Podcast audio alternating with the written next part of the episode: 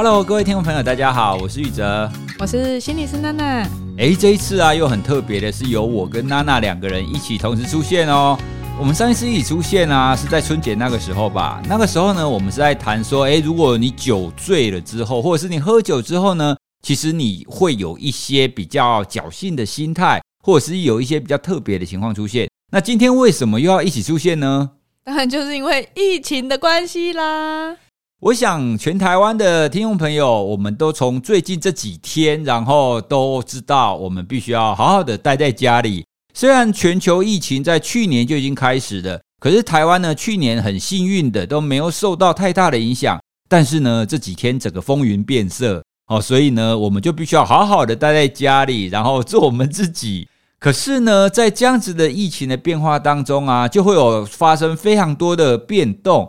第一个就是非常多人不适应嘛，然后开始会有很多的争执。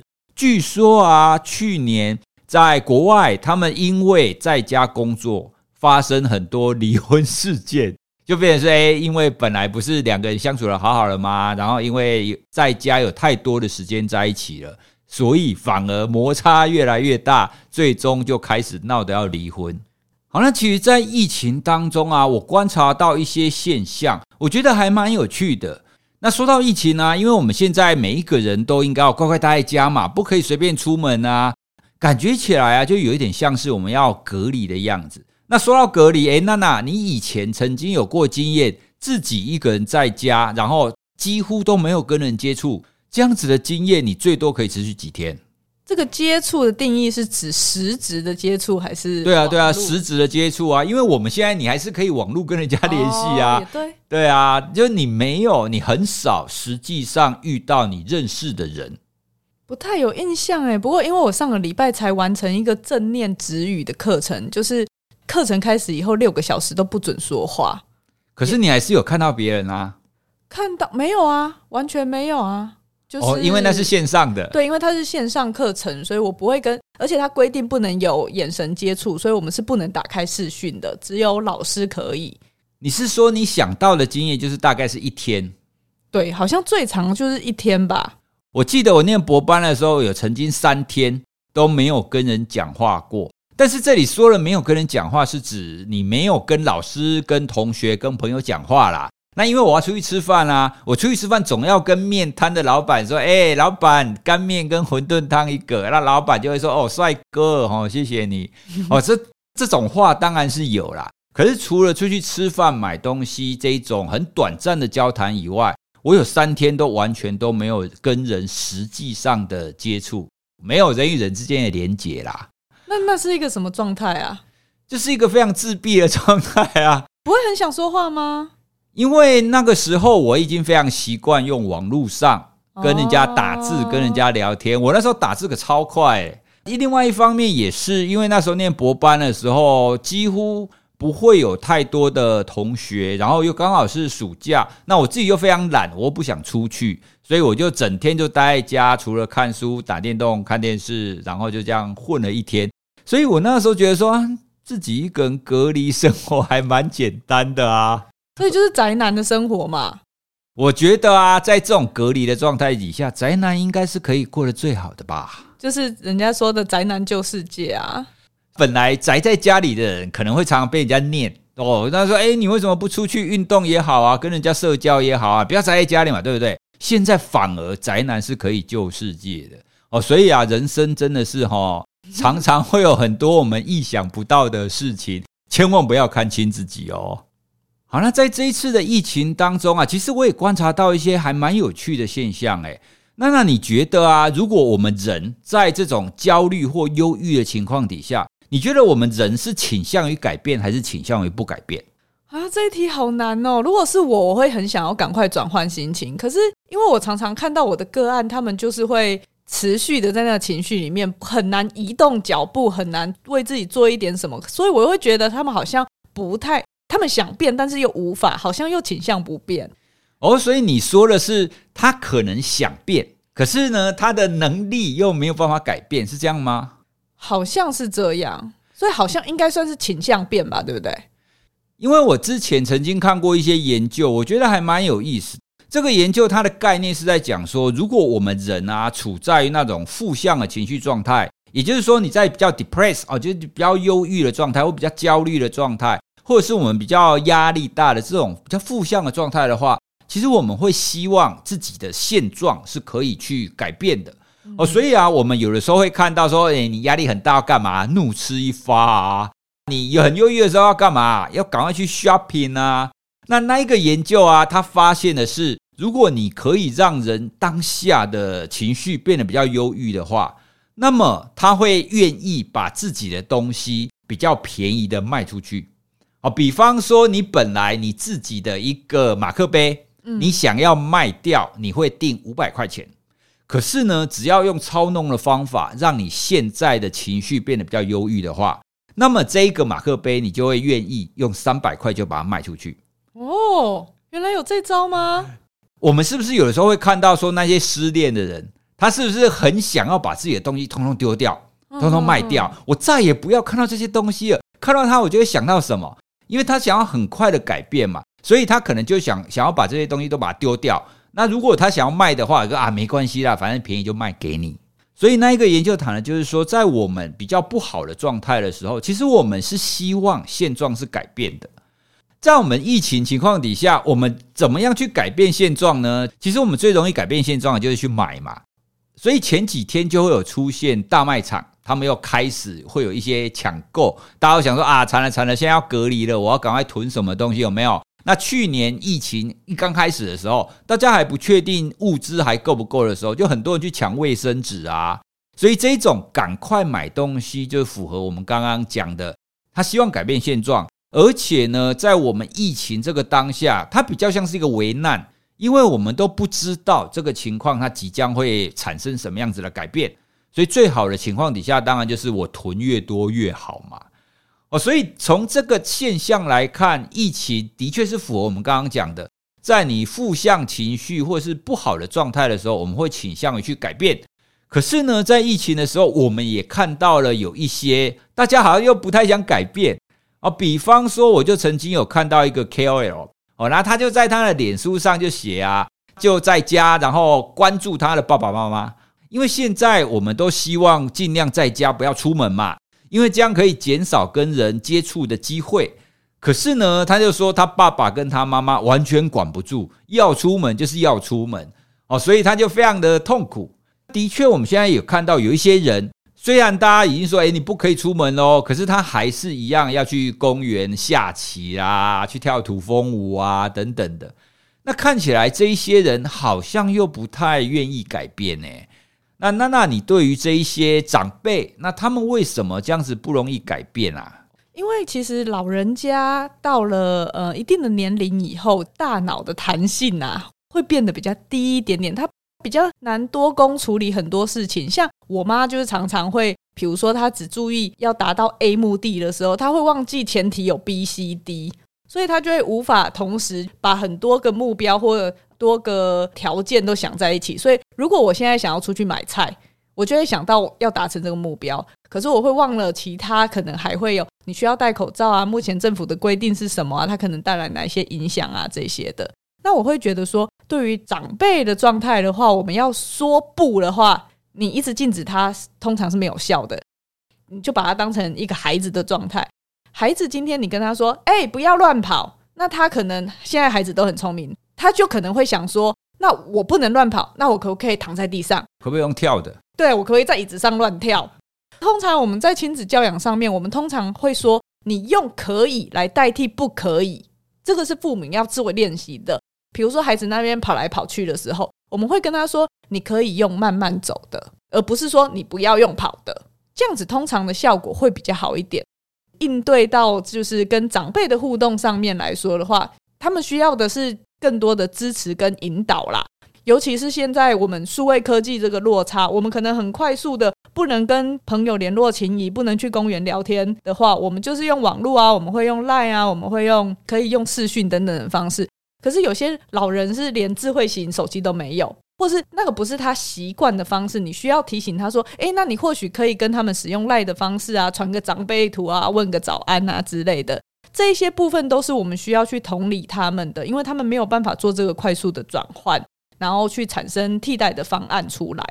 就像我刚刚我自己可以连续三天都不跟人接触一样，因为我当时最习惯跟人接触的方法就是透过网络，所以我不要碰到人完全都 OK，我还是可以有所谓的社交的连接。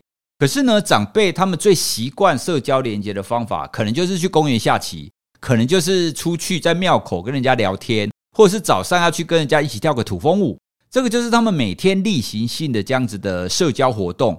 所以一旦这样子社交活动被禁止了，或者是不能做了，他们可能一时之间没有办法找到取代的方案，就很难习惯嘛。哦，毕竟你本来需要做的事情没有办法做了。哦，所以呢，就像娜娜刚刚讲的，有的时候呢，我们或许可以去想一下，那为什么长辈会这么坚持要出门？是不是有可能他有某一些需求会存在呢？可是啊，我也必须要说，有没有可能是有一些长辈就是怎么讲都讲不听的，耳根子比较硬的那种？那这一种要怎么办？耳根子比较硬的吗？关起来，不知道怎么办呢？人真的情况太多种了。我们刚刚的意思是想要提醒大家，有一些长辈他只是一时之间没有办法找到转换的方法哦，因为他们的弹性比较弱嘛。但是也的确有一些是供每天的啦，哈，那这个有的时候真的很没有办法。我们在这边也不是要说我们一定要怎么办，哈，就只是跟各位分享我们在疫情当中看到了一些现象，跟我们所想到的东西。那我在网络上啊，除了看到最多人抱怨长辈，因为现在疫情会传染，然后会造成比较高死亡率的，其实都是长辈嘛。年纪越大的，他死亡率就会越高。诶，搞不好。跟长辈说这样子的资料会比较有用哦。所以用恐吓的诉求吗？对啊，就跟长辈说，诶，现在得新冠肺炎的大部分，然后很严重的，都是那种年纪大的哦。年纪越大就越严重哦。诶，搞不好那一些耳耳根子比较硬的人，他们听到这个就怕了。他们会不会觉得，反正不会是我？这也是有可能啊。哦，所以反正人就是百百种。好啦，那我们来聊聊另外一种。我前一阵子啊，在网络上有看到一张贴图，那那张贴图呢，就是一个家长在工作哈，在操作电脑在工作，然后呢，他就用胶带把他的两个小孩就粘在地上，就死死的粘在那里。这是迷因图，不是真的图吧？对，这当然是迷因图。不过我的很多脸书朋友都是家里有小孩的，那他们都纷纷转了这样子的一张图，都表示非常的有趣。那其实也可以展现出，就是家长啊，就是家里面有小孩的人，他们都会对于需要长时间跟孩子相处在家里，感到非常的痛苦，或者是感到非常的苦恼啦。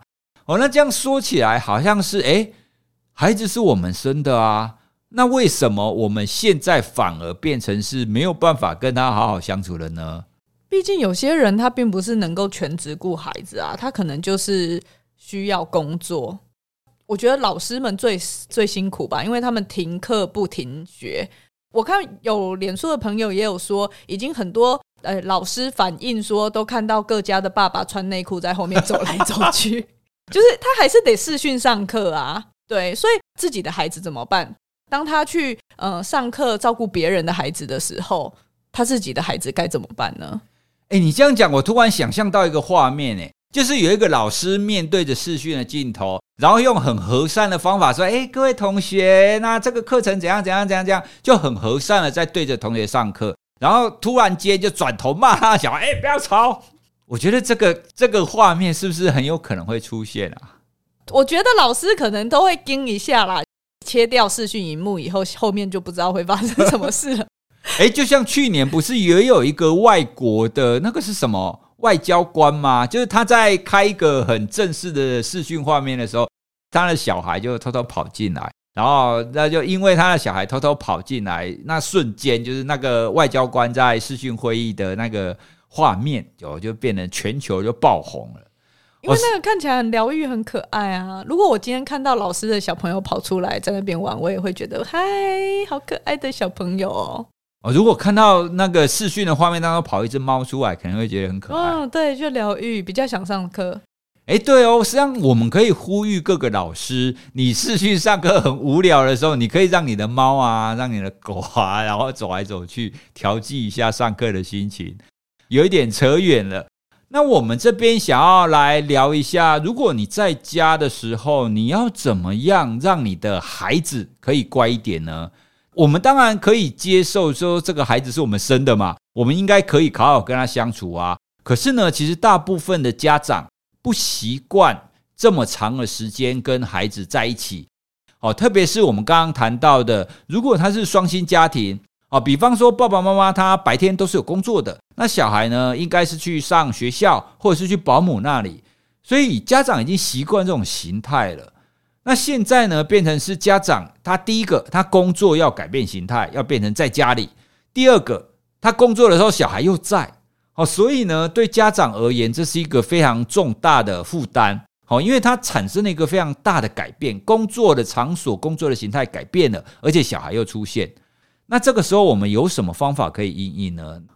通常我们会希望就是孩子还是能够，毕竟停课不停学啦，所以呢，还是希望他有一个时间表，然后是能够维持规律的作息，大概可以跟学校的。参照蛮类似的，就像我的孩子现在是幼稚园，我我们大概也会有他的课表，知道他大概几点吃饭，几点会吃点心，然后可能早上会有什么大肢体的活动，然后哪个时间会可以就是有一些游玩的时间，能够大概依照学校的那个作息的话，到时候回去衔接上课的时候也不会太痛苦。所以其实可以帮他们安排一个作息的时间表，比如说跟他孩子讨论说，诶，几点到几点的时候是我们做什么的时候？因为，呃，幼稚园的孩子他们现在没有视讯上课的时间，但是如果是比较大的孩子的话，可能就是需要依照他们原本视讯上课的时间来做这个安排。我觉得给孩子有一个固定的时程表是很重要的。比方说，孩子一整天在那边都没有事干。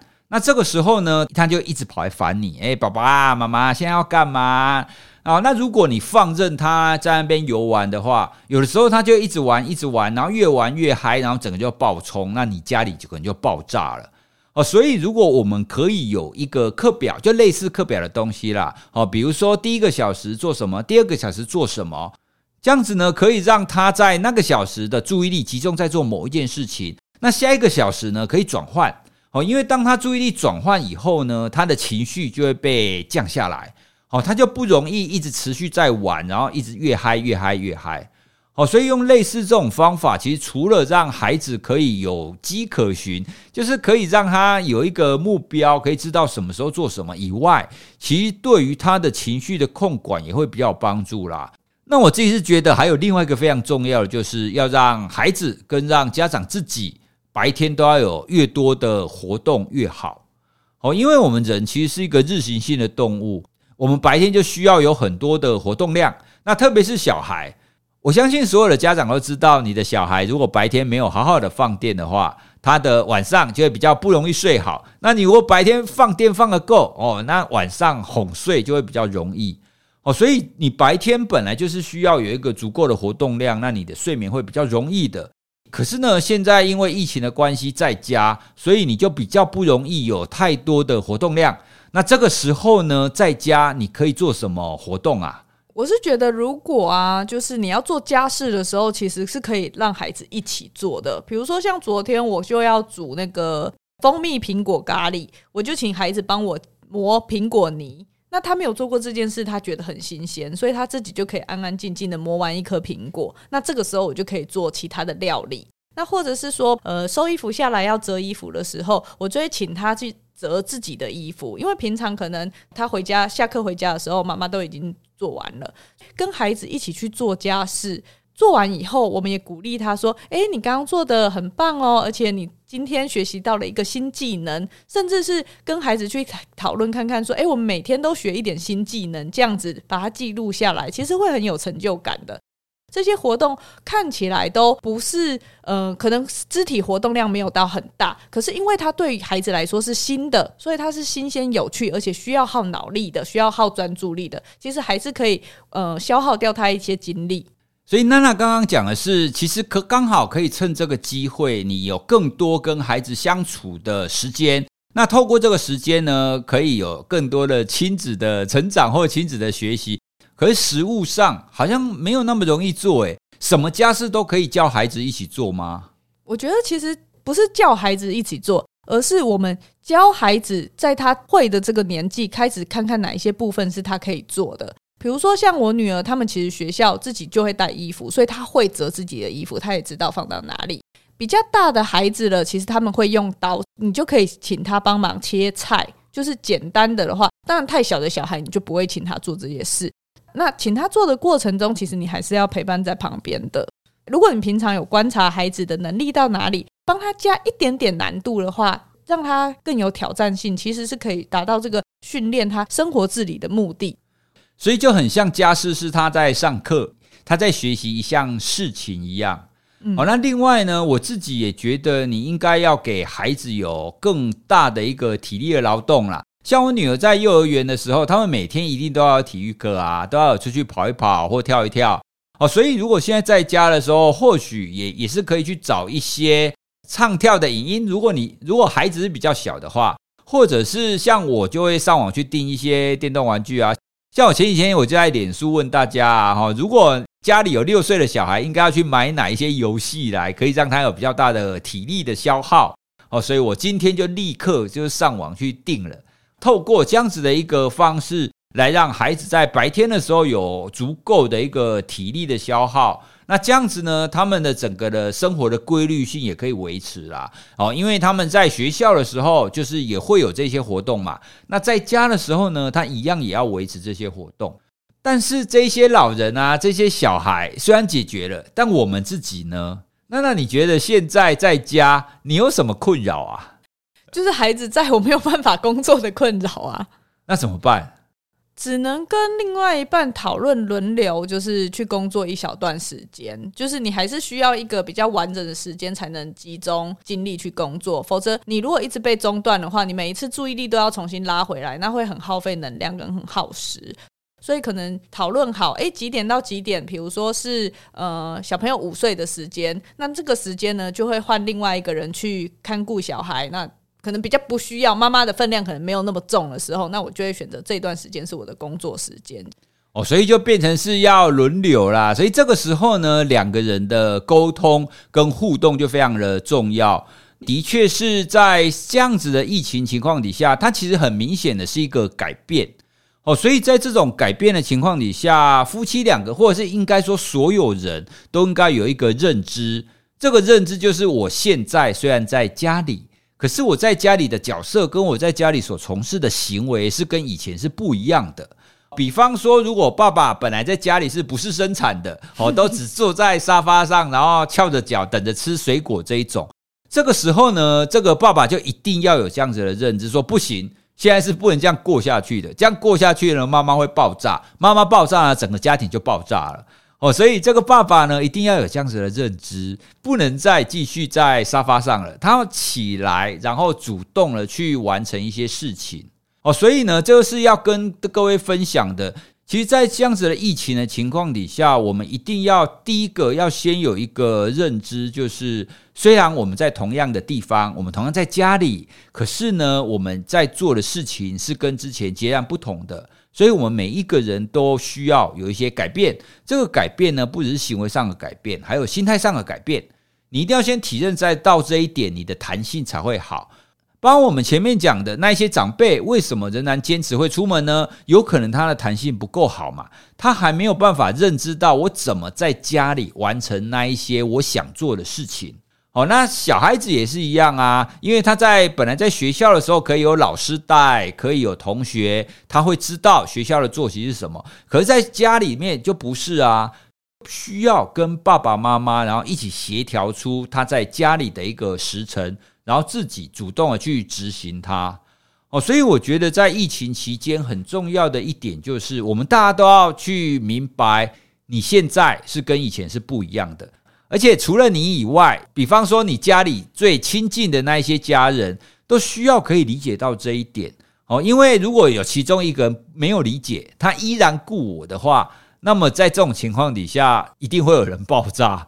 那爆炸之后呢，就会出现我们在节目一刚开始所讲的，在疫情期间，国外有非常多人就离婚。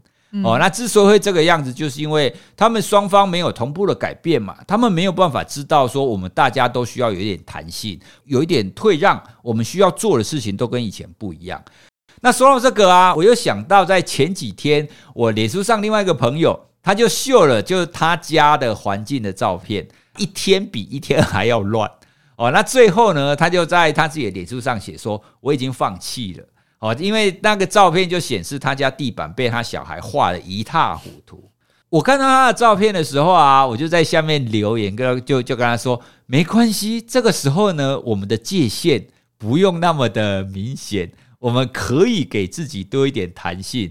如果在这么危急的时候，你还要求你自己家里要那么干净，那你不是逼死你自己吗？嗯，所以我觉得真的很重要的就是要降低标准。我现在自己的状态也是，孩子如果弄乱了没有关系，我们就跟他一起收，我们就是教他收。其实这样子的状态的话，至少目前已经跟孩子相处好几天下来，我好像还没有到生气的程度。所以，如果你的心态上先准备好降低标准的话，就比较不会生气。聊了这么多呢，是想要跟大家分享我们这几天的一些心得啦。在这样子突然出现疫情的情况底下，我们每一个人都面临很重大的改变。好，那至少我们的工作形态，至少我们的活动情况，都出现很重大的改变。所以呢，我们都需要先给自己多一点的弹性，而且接受你一定要产生一些改变。然后接下来呢，就是慢慢的去找出你怎么去改变，那你怎么样变成是一种新的形态，或者我们常常讲的是磨合啦。所以对我来讲，你新的工作就是你找到一个新的模式。那就像我们以前做实验一样啊，你就有一个假设，然后你就试看看，诶，这样新的模式可不可以做？如果可以做呢，就代表诶，这个模式很好。那如果不行呢，我们就改变一个方法，改变的方法再来试看看，给自己多一点弹性，然后试着用正向的角度去思考。在现在这种情况底下，反正所有的事情都是我们成长的空间，因为你都一定学到新的方法嘛，生活的方式。而且搞不好这样子下来，你跟你家人、跟你的太太或跟你的先生、跟你的小孩感情会更好哦。好，那我们今天这一集呢，就跟大家聊关于疫情的时候的变与不变。希望大家都可以很顺利的度过这一段时间，也希望我们大家都好好的关在家里，不要出门哦。哦，大家可以多听听 Podcast。最近啊，有非常多说故事的 Podcast 的节目都跑到排行榜上面了，硬硬需求啊。对，所以各位呢，如果你们的小孩子在家呢，你也可以放故事给他听。那你如果有空的时候呢，你也可以听听我的节目，稍微转换一下你的注意力，你的心情可能也会好一点。对了，另外一个在疫情期间呢，其实睡眠管理也是非常重要的哦。那我在另外一个节目《睡眠先生的活力学》当中，我也录了一集谈在防疫期间的睡眠管理原则。那我会把这个节目的连接放在资讯栏里面，欢迎你从资讯栏点连接，可以过去听一下。这样子你就可以既睡得好，然后又可以保持良好的心情喽。哦，其实保保持良好的心情不太可能的啦。不管怎么样，你的心情还是会不太好。不过呢，你终究会适应的，你终究会学到新的东西的。其实所有的改变都是这个样子。我们也不要太苛求自己，你一定可以生气，你一定可以心情不好。但是呢，好好睡一觉起来，那就好了。那在疫情期间呢，网络上面的人与人之间的连接也不间断，大家还是可以到 IG 留言，或者是到线动。我们如果有开启一些互动的话，找我们玩哦。对，一起期间的人际连接是非常重要的，所以虽然不能出门，大家多多透过网络多一点连接哦，可以多跟别人聊天，或者是多发一下废文，这样子你的心情会比较好。好的，我们今天就跟大家聊到这里喽，拜。拜拜。